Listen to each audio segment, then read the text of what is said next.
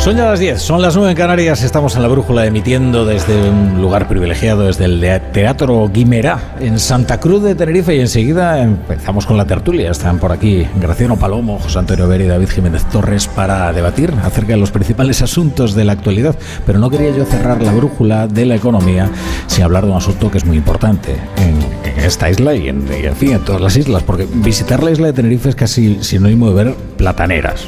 Bueno, pues esto es una marca conocida a nivel mundial, ¿verdad? En cuanto aterriza el avión y uno se pasea un poco por la zona norte de la isla, es una maravilla poder disfrutar de ese manto verde que forman las hectáreas y hectáreas de plataneras que se extienden desde el monte hasta el mar. Por eso hemos querido acercarnos un poco más al cultivo de este producto al que le tenemos tanto cariño, una, una fruta muy nuestra de toda la vida y que está prácticamente en todas las casas día a día. Y para hacerlo tenemos con nosotros a Esther Domínguez, que es responsable del Departamento Técnico de Plátano de Canarias. Hola, Esther, ¿qué tal? Buenas noches.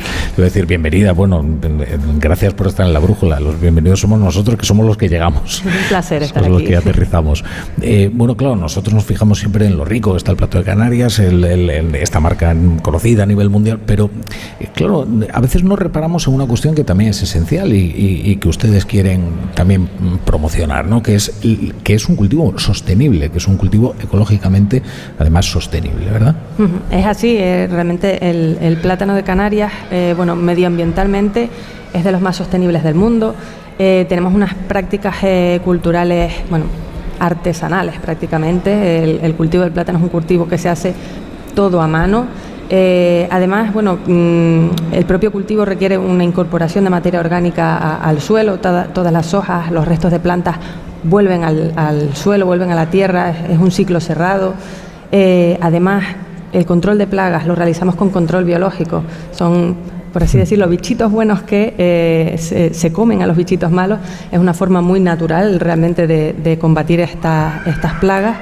Y bueno, al final tenemos unos estándares medioambientales muy estrictos por parte de, la, de la Unión Europea y todo ello bueno, hace que, tengamos una, huella de carbono muy reducida.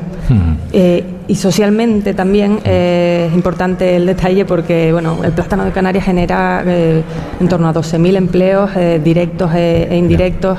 Nada tiene que ver con una gran multinacional bananera. Aquí son pequeños productores con su propia producción y, bueno, realmente esa, hablamos de la necesidad del empleo en la isla y del paro estructural que desgraciadamente tienen las Islas Canarias demasiado elevado. Pues fíjense ustedes se entiende todo mucho mejor cuando se habla de bichitos, ¿eh? El bichito bueno y el bichito malo. Eh, ahora, lo que no sé si entiendo bien lo de la huella de carbono. ¿Cómo, ¿Cómo miden ustedes esto de la huella de carbono? Vale, la huella de carbono es un indicador ambiental eh, vamos, que representa la cantidad de CO2, de dióxido de carbono, que se libera a la atmósfera por el hecho de realizar una actividad. Eh, al final nosotros dejamos nuestra huella eh, con todo aquello que hacemos en, nuestra vida.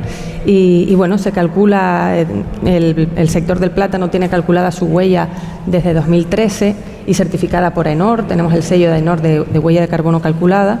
Y, el SEC cálculo mm, va recopilando, digamos, todas aquellas emisiones y absorciones que, que se realiza a lo largo de la cadena. Eh, desde que se siembra la planta hasta que se, gestiona el residuo de la cáscara de plátano. Y tenemos unos niveles muy, muy reducidos. A nivel global estamos en 120 gramos por cada kilo de plátanos que enviamos a la península, pero si nos quedamos aquí en Canarias, a nivel de cultivo, realmente las fincas, el cultivo de la platanera absorbe ese CO2 de, la atmósfera. y digo una cosa más antes de, empezar con la tertulia. las bananas que se traen de otros países no, no, no, tienen, digamos, esa sostenibilidad ni esa huella de carbono. Pues la verdad es que poco tienen que ver eh, las medidas eh, medioambientales que, que tenemos nosotros aquí en Canarias con las que tienen en terceros países.